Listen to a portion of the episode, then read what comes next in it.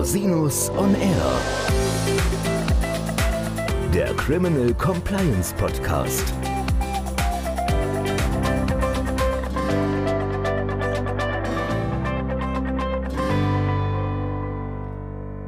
Herzlich willkommen zum Criminal Compliance Podcast. Schön, dass Sie wieder eingeschaltet haben. Mein Name ist Christian Rosinus und heute geht es wieder mal um Datenschutzrecht und Bußgeldverfahren. Ich möchte Ihnen hier ein Rechtsprechungsupdate geben.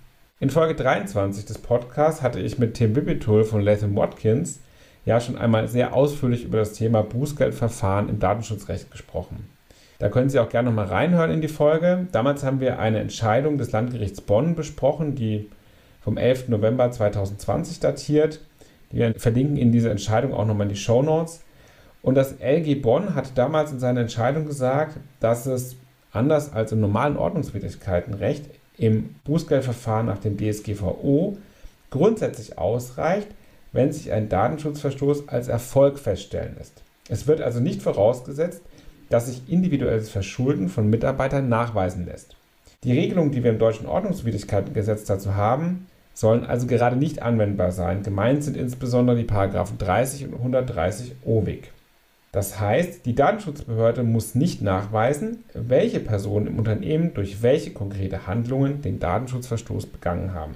Es muss noch nicht einmal eine Aufsichtspflichtverletzung nachgewiesen werden. Im Ergebnis bedeutet das auf der einen Seite natürlich eine enorme Beweiserleichterung für Datenschutzbehörden, auf der anderen Seite wird so eine Verbandshaftung eingeführt, die wir so im deutschen Ordnungswidrigkeitenrecht gar nicht kennen. Wir kennen sowas natürlich aus dem europäischen Kartellrecht. Also im Prinzip ist es ein Paradigmenwechsel. Nun hat das Landgericht Berlin im Fall Deutsche Wohnen eine gegenteilige Ansicht dazu vertreten. Und zwar hat das Landgericht Berlin am 18. Februar 2021 einen Bußgeldbescheid gegen die Deutsche Wohnen in Höhe von 14,5 Millionen Euro aufgehoben und das Verfahren eingestellt. Wir verlinken diese Entscheidung auch in den Show Notes.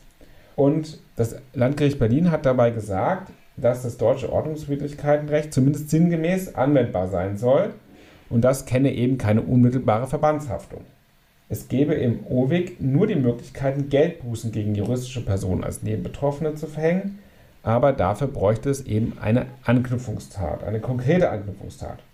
Das heißt, es muss sich individuelles Verschulden von Organen oder Vertretern nachweisen lassen, das sich das Unternehmen zurechnen lassen muss. Aus dem Bußgeldbescheid im konkreten Fall ergab sich aber gerade keine solche Anknüpfungstat. Deshalb hat das Landgericht Berlin gesagt, dass der Bußgeldbescheid an gravierenden Mängeln leidet und das Verfahren eingestellt. Die Entscheidung ist noch nicht rechtskräftig. Die Staatsanwaltschaft hat Beschwerde eingelegt. Ich persönlich denke, es ist richtig, weil eine unmittelbare Verbandshaftung dem deutschen Ordnungswidrigkeitenrecht fremd ist. Auf der anderen Seite basiert natürlich die DSGVO auf europarechtlichen Grundsätzen. Insoweit kann man da durchaus eine andere Meinung vertreten. Wir sollten also gespannt sein, wie das weitergeht. Es ist auf jeden Fall eine sehr bedeutende Frage für alle Unternehmen, denn ein Datenschutzverstoß kann ja aufgrund der Höhe der angedrohten Geldbußen katastrophale wirtschaftliche Folgen haben. Und da ist es schon sehr wichtig, ob die Behörde nun die Aufgabe hat, nachzuweisen, dass es konkrete schuldhafte Pflichtverstöße seitens von Organen oder Mitarbeiterinnen und Mitarbeitern gibt oder ob einfach nur der Datenschutzverstoß festgestellt werden muss. Bleibt daher abzuwarten, wie die nächsthöhere Instanz entscheidet. Wahrscheinlich wird es hierzu auch irgendwann noch eine Entscheidung des Europäischen Gerichtshofs geben. Herzlichen Dank, dass Sie sich wieder die Zeit genommen haben, den Podcast zu hören. Falls Sie Fragen haben, Wenden Sie sich bitte jederzeit gerne an mich unter info at rosinus-on-r.com. Bis zum nächsten Mal. Ich freue mich auf Sie.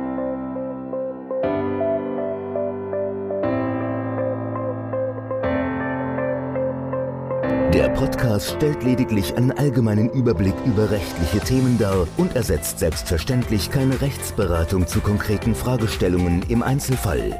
Bei Fragen wenden Sie sich an Rechtsanwältinnen und Rechtsanwälte Ihres Vertrauens, natürlich auch gerne an uns. www.rosinus-on-r.com oder unter www.rosinus-partner.com.